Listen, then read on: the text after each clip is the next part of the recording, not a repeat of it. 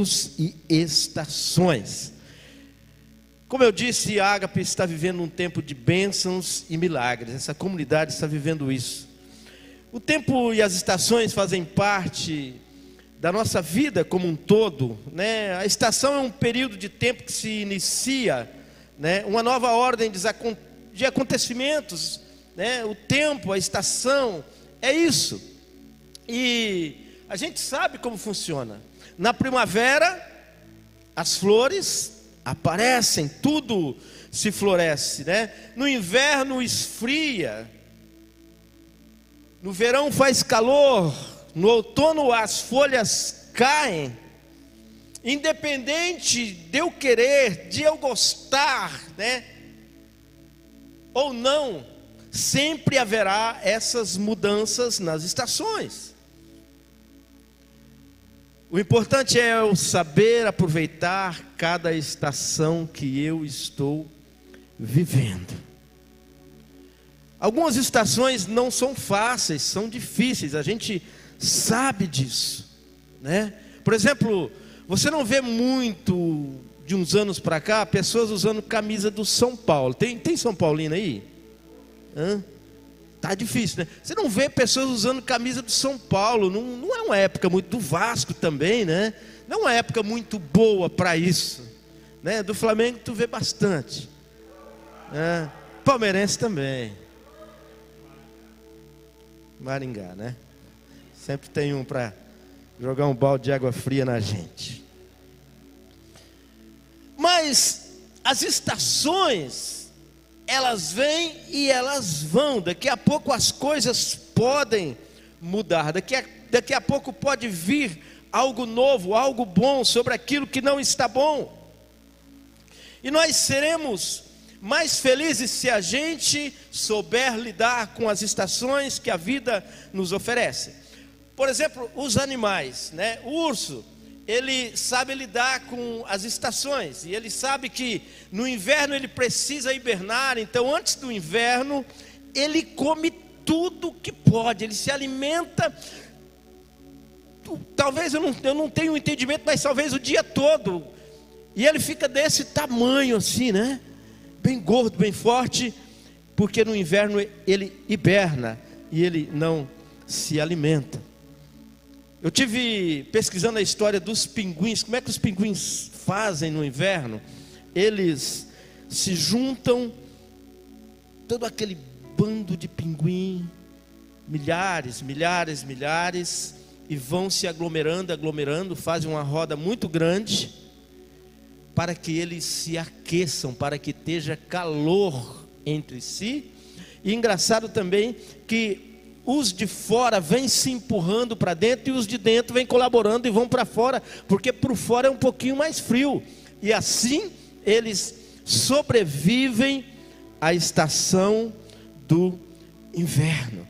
Eles ficam o tempo todo nesse movimento para não morrerem de frio. Estão adaptados a viver aquela estação. E a grande pergunta é: como é que você tem se movimentado dentro das estações da vida? Como é que você tem se movimentado dentro do tempo que você tem, dentro das estações que é oferecida a você? E eu quero ler é, o, o, o, livro de Eclesiastes, de Eclesiastes do sábio, Eclesiastes 3, 1, 8. Você pode conectar aí através do seu celular ou da sua Bíblia de papel. E a gente vai compartilhar esse, esse texto que fala sobre o tempo. E eu tenho a imaginação de que Salomão ele está escrevendo isso porque ele quer nos ensinar que devemos aproveitar todos os tempos. Aproveitar o tempo que nós temos. Podemos ler? Para tudo há uma ocasião certa Há um tempo certo para cada propósito debaixo do céu. Tempo de nascer e tempo de morrer, tempo de plantar e tempo de arrancar o que se plantou, tempo de matar e tempo de curar, tempo de derrubar, tempo de construir, tempo de chorar, tempo de rir, tempo de prantear e tempo de dançar tempo de espalhar pedras e tempo de ajuntá-las, tempo de abraçar, tempo de se conter, tempo de procurar e tempo de desistir, tempo de guardar e tempo de jogar fora, tempo de rasgar e tempo de costurar, tempo de calar e tempo de falar, tempo de amar e tempo de odiar, tempo de lutar e tempo de viver em. Amém.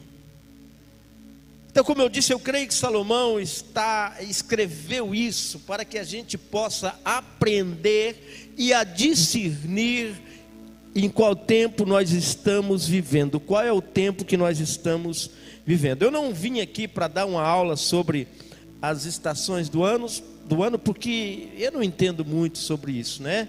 Não sou nenhum especialista sobre as estações do ano. Mas as estações do ano, ela nos mostra o quanto nós precisamos mudar e nos transformar. Mostra que precisamos aprender a renovar, a se renovar, a se reinventar quantas vezes for necessário. Que nós precisamos aprender que a vida também ela consiste de fases, de acontecimentos, e que ninguém, e que nem sempre é, irá ter em nosso caminho, né, somente flores. Há muitos espinhos. E talvez Deus trouxe você aqui com alguns espinhos para trocar a sua estação e colocar flores nela em nome de Jesus. Nós também precisamos aprender a viver com as folhas que caem e quando tudo se seca. Porque as estações do ano está no controle de Deus. E não é sobre uma aula, mas sobre o que estamos fazendo com as nossas estações que a vida nos oferece. A Bíblia diz que a colheita ela pode ser 100, 60 e 30 por um. Existe a estação de plantar, existe as estações de colher. E eu gostaria, e eu oro, e eu busco para colher 100, 60, 30 por um, aquilo que Deus achar que pode vir sobre mim. Mas dependendo aquilo que eu planto, ou se eu não planto nas minhas estações, essa colheita ela pode se tornar zero, pode não acontecer nada, pode nada mudar, pode nada fluir, pode nada crescer, pode nada florescer. Então eu preciso sim aprender a viver e a conviver com as estações que a vida me oferece. Por isso que a proposta que nós temos hoje, para a gente conversar um pouquinho sobre isso, é aproveite bem o seu tempo. Aproveite o tempo que Deus tem te dado. Aproveite as coisas que Deus tem colocado à sua volta, diante de você. Aproveite bem o seu tempo. Se o agricultor ele perder o tempo de plantar a semente, vem uma outra estação e já não há mais como plantar. Ele perdeu o tempo, não tem mais como plantar. Ele perdeu a colheita, ele perdeu valores. Houve prejuízos se não plantar, não tem colheita. O que é que você tem plantado?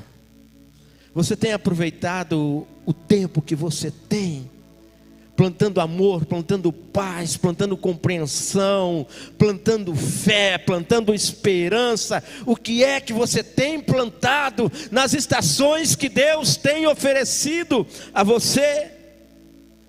Porque muitas vezes não percebemos que o tempo está passando, as estações vão mudando, as coisas vão acontecendo.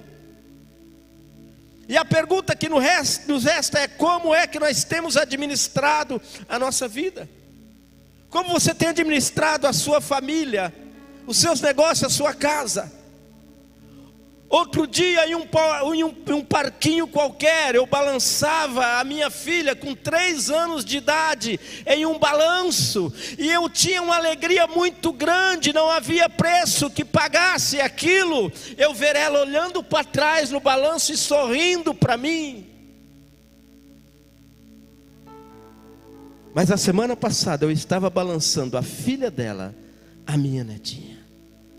O tempo passou. O que é que você tem feito com o tempo que Deus te deu? Será que já faz três, quatro, cinco anos que você precisa perdoar alguém e você acha que ainda não é tempo disso?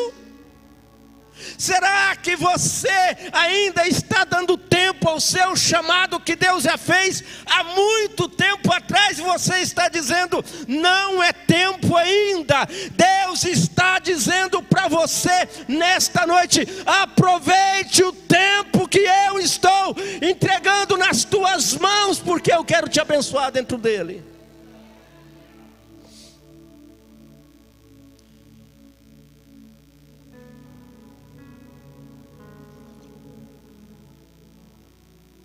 Eu não estou falando de coisas que você pode dar. Eu estou falando de tempo que você pode ter. Daquilo que você pode ser dentro do tempo que Deus deu para você. Aproveite bem o seu tempo. Porque Deus entrega o tempo para que eu possa administrar. Agora, preste atenção: a mudança pode vir a qualquer momento, e não sou eu que faço. Deus me deu a graça de administrar o tempo, sim, é verdade.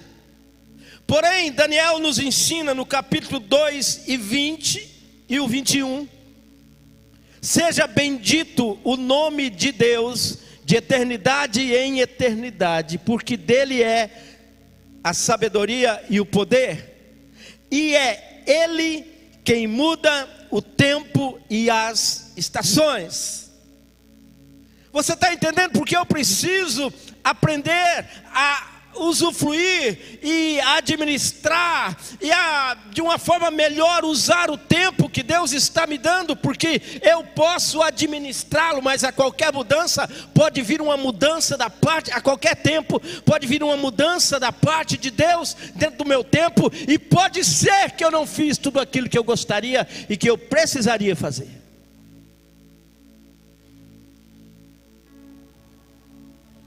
Quando eu administro bem, o meu tempo. Deus muda a estação no tempo certo. Você pode repetir isso comigo? Diga: quando eu administro bem o meu tempo, Deus muda a minha estação no tempo certo. Aleluia. Mas quando eu não administro, Bem, o meu tempo, seja trabalho, família, ministério, oportunidade. As estações mudam, o que tinha que ser feito não se fez, o que era para ser já não é mais, o que era para ter já não se tem. Por isso eu quero te convidar, você dá um passo importante nesta noite. Talvez você tenha perdido tempo, talvez o tempo passou, talvez coisas que era para você fazer você não fez, por isso que você não tem o que era para ter.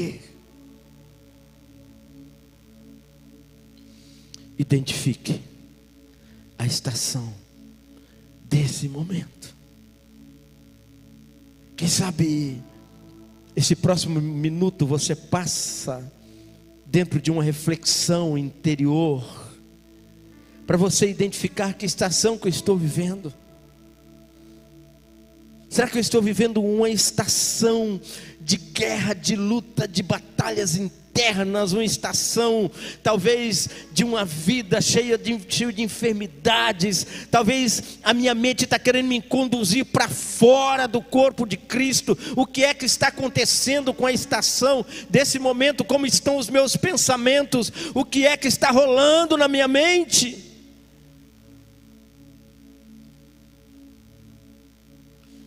Não precisa ir longe. Desse ano para cá, se você pudesse fazer uma reflexão das coisas que você fez, dos resultados que você teve, muitas delas, você faria da mesma forma ou faria diferente? Isso diz muito a respeito de você identificar a estação que você está vivendo. Deus quer te dar essa graça de você identificar aquilo que precisa de mudança na sua vida. 1 Crônicas 12, 32 fala dos filhos de Sacar, é um grupo de gente sábia, de povo sábio. E a Bíblia diz que dos filhos de Sacar, dentro destros na ciência, dos tempos, especialistas na ciência dos tempos, para saberem o que Israel deveria fazer, duzentos de seus chefes e de todos os seus irmãos que seguiam a sua palavra. O texto está em um recorte, mas fala sobre a guerra do povo e de a, a, a, organização da guerra, né? Muitos deles é, é, eram os que iam para o campo de batalha, outros eram o que faziam alimento, outros enviavam alimento, outros faziam outras coisas, mas esse grupo aqui era um grupo que eles eram especialistas na ciência dos tempos. Eles sabiam se era, era se era o momento de ir avante, de recuar, que arma que tinha que usar, que tempo que tinha que ir, que tempo que tinha que, que voltar. Eles eram especialistas nisso. E eu quero declarar algo profético sobre a sua vida. Deus vai te dar uma capacidade sobrenatural de você identificar o tempo, identificar a estação que você está vivendo e promover através de Deus as mudanças necessárias que você precisa para a sua vida. Aleluia. Se é para Ele, mais forte, mais forte. Aleluia, aleluia. Aleluia.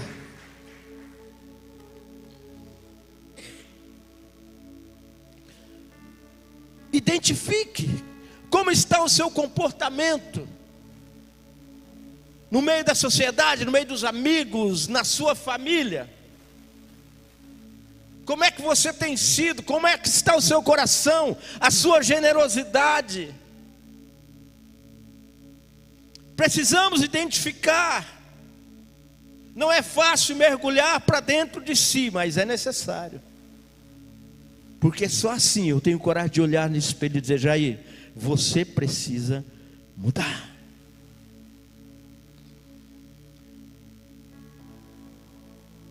Muitas vezes, a gente faz e não percebe que fez, a gente é e não percebe que está sendo.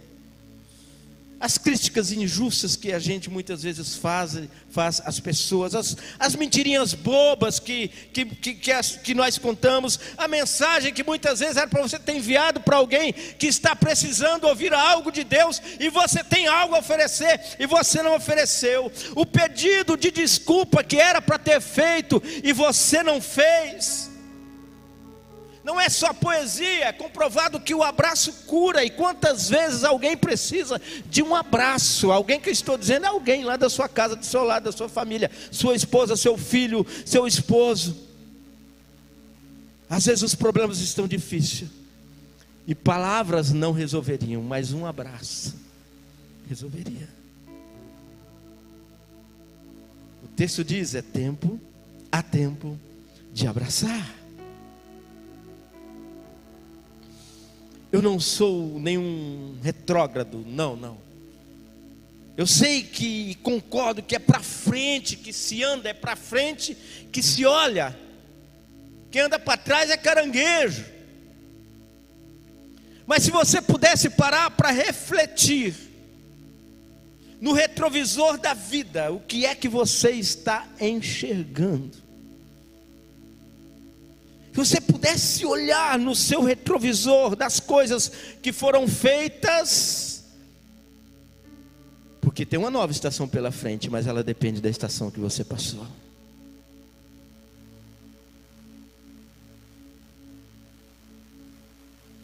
que daria para mudar, o que daria para fazer diferente.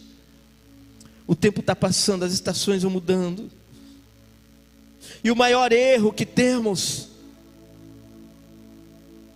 é porque esse retrovisor da vida que é passado, um dia ele já foi hoje, um dia ele já foi agora, e a pior coisa que nós podemos fazer é não valorizar agora, é não ler a Bíblia agora, é não orar agora, é não dar o melhor que temos agora, é não amar agora, é não cuidar da saúde agora, é não abraçar agora, é não perdoar agora, é não querer mudar a nossa vida agora o maior erro que cometemos é nós olharmos para o retrovisor da nossa vida e dizer: quanta coisa que eu poderia ter feito diferente e eu não fiz. Então faça agora.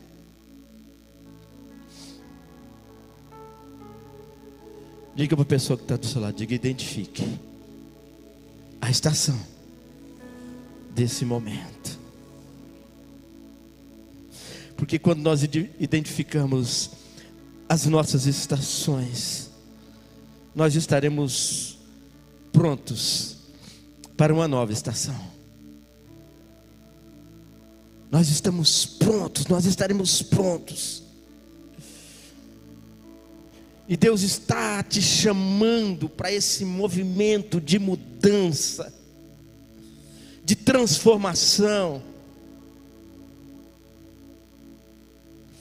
De resolver o que precisa ser resolvido.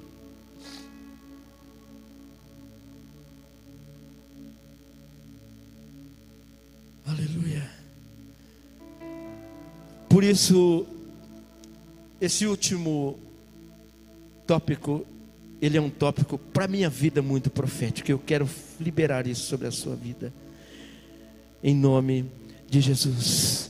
Viva uma nova estação viva uma nova estação. Você pode ser usado por Deus neste momento e profetizar sobre a pessoa que está do seu lado. Diga para ele: diga, viva uma nova estação. De novo, diga, viva uma nova estação. Viva uma nova estação. Se prepare, porque Deus está preparando uma estação de milagres sobre a sua vida, sobre a sua casa. O tempo de cantar chegou. Aleluia! Deus está trocando vestes de cinzas por vestes de louvor aqui neste lugar, nesta noite, porque a estação está sendo mudada.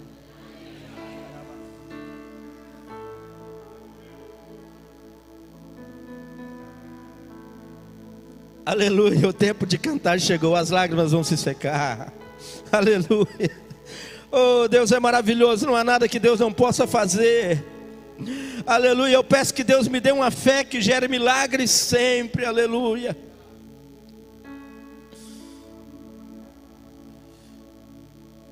E quando eu estava meditando nessa palavra, preparando durante a semana, eu disse: Deus, qual o melhor personagem que o Senhor mudou a estação dele assim, como uma promessa de Deus?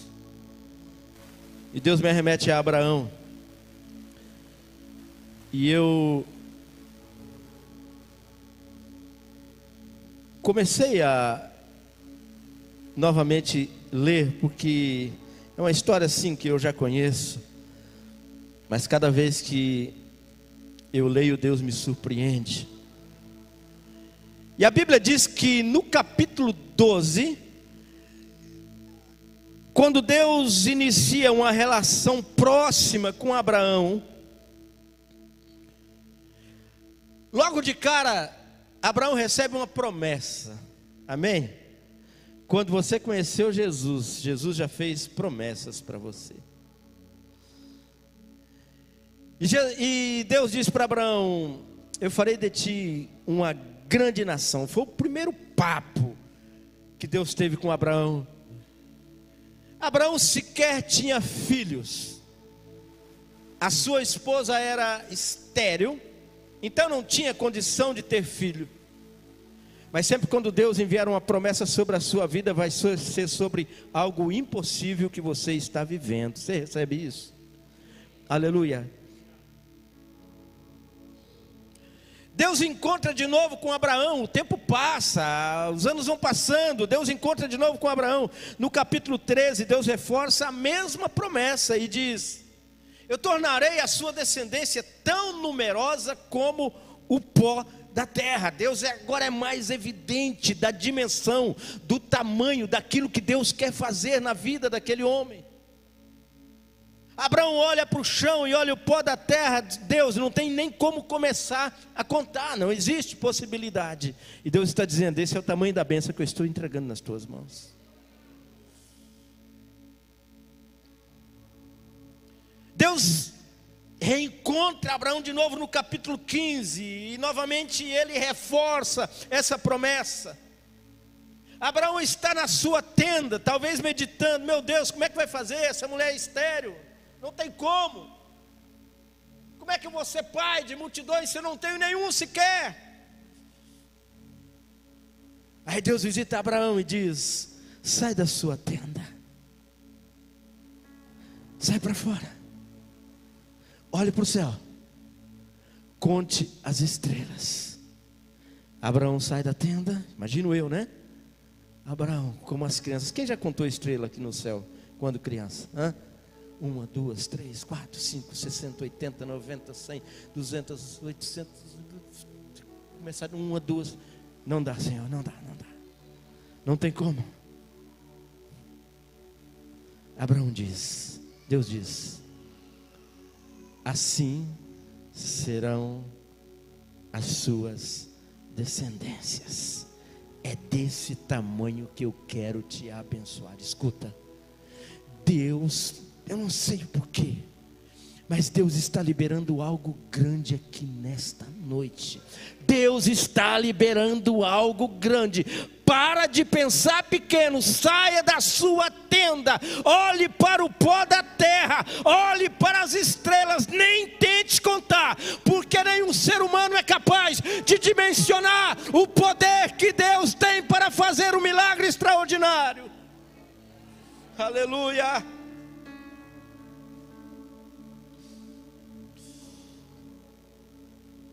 E Deus diz: não consegue contar, não, assim é a sua descendência. Mas no capítulo 17, Deus volta de novo e Deus fala novamente.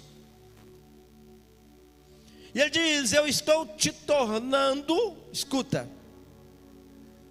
naquele momento Deus está tornando Abraão prolífero, ou seja, alguém que tenha capacidade de realmente de ter filhos. Abraão já era velho. De você procederão reis. Somente uma coisa, Abraão: ande segundo a minha vontade. Escuta, andar na vontade de Deus é igual resposta de promessas. Andar na vontade de Deus é igual milagres acontecerem. Andar na vontade de Deus é igual ser curado. Andar na vontade de Deus é igual casamento consertado. E andar na vontade de Deus é igual a empresa próspera. Andar na vontade de Deus é igual ser feliz. Era disso que Deus estava falando. Deus diz: ande segundo a minha vontade, porque da minha parte, Deus está dizendo, você será pai de muitas nações.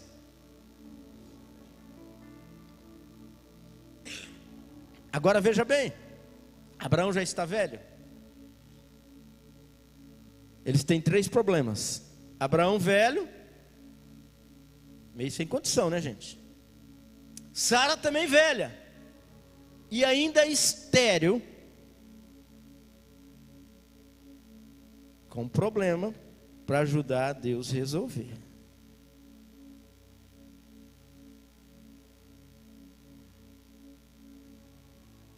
Deus renova Abraão. Deus renova Sara.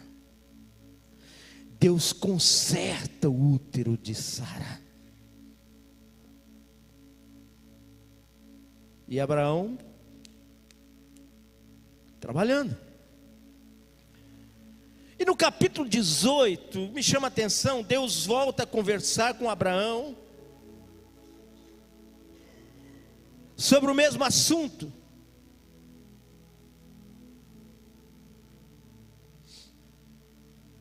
Só que agora Deus vai trazendo mais clareza a Abraão. Agora, Deus é um pouco mais evidente naquela conversa, naquele assunto. E veja, Deus não mudou de assunto. Você já mudou os planos muitas vezes, mas Deus nunca mudou o plano dele na sua vida. É original.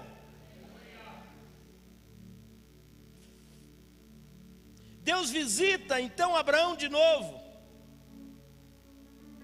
Acho que Abraão estava na, na roça, né, fazendo alguma coisa, cuidando do gado, e Deus chega e pergunta: Meu amigo, onde é que está Sara? Primeiro Deus quer saber onde é que está Sara. Deus, Abraão diz: Ela está lá na tenda, então deixa ela lá, porque eu não vou falar perto dela, porque a última vez que eu falei perto dela, ela riu, ela não acreditou.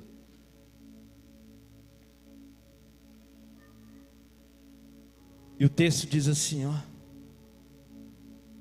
Pode colocar. Existe alguma coisa impossível para o Senhor? Na primavera voltarei a você, e Sara terá um filho. Alguém lembra do segundo tópico? Hã? Identifique a estação que você está vivendo. Agora, Deus, Ele é claro, Ele é evidente. Ele diz: não há nada impossível, e na primavera eu voltarei a você, e Sara terá um filho. Escuta, por que, que você precisa identificar a estação que você está vivendo? Porque quando o tempo está chegando, Deus é muito mais claro, Deus é muito mais real, Deus ele é muito mais explícito naquilo que Ele quer dizer, e Deus está trazendo sobre algumas pessoas, sobre essa comunidade aqui neste lugar, um tempo de primavera. Deus disse: na primavera eu voltarei, e Sara terá um filho. É tempo da sua primavera, é tempo da sua resposta, é tempo de Deus fazer algo que ele já havia prometido há muito tempo. Ei, a primavera está chegando neste lugar.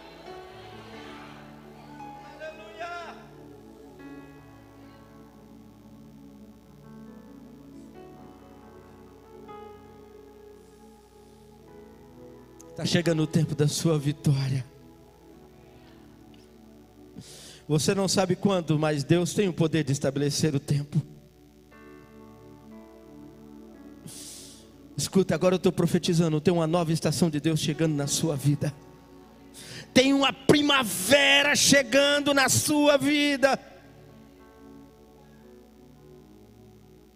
Levanta sua mão para o alto assim e diga comigo, com muita fé, com muita certeza: diga, Deus, traga sobre mim uma estação de milagres e de bênçãos sobre mim e sobre a minha casa, em nome de Jesus, aleluia, aleluia, aleluia.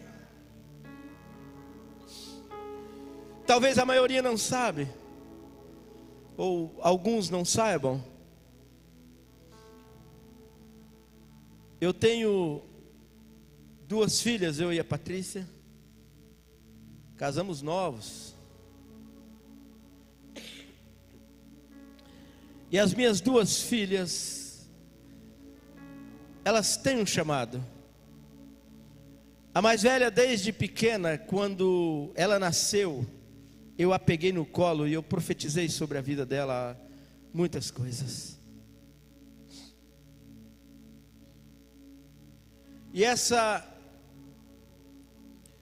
minha filha, aos 10 anos, ela, aos 3 anos, ela já iniciou o, o ministério, né? Abri uma igrejinha assim, e ela ia comigo e ela cantava, ainda me repreendia porque eu queria cantar com ela e eu desafinava, né? Aos 10 anos, ela começa a tocar teclado na igreja, a cantar e fazer parte da equipe de louvor da igreja. Mas as circunstâncias da vida, por um tempo, tirou ela do louvor. E eu sempre me angustio muito com isso.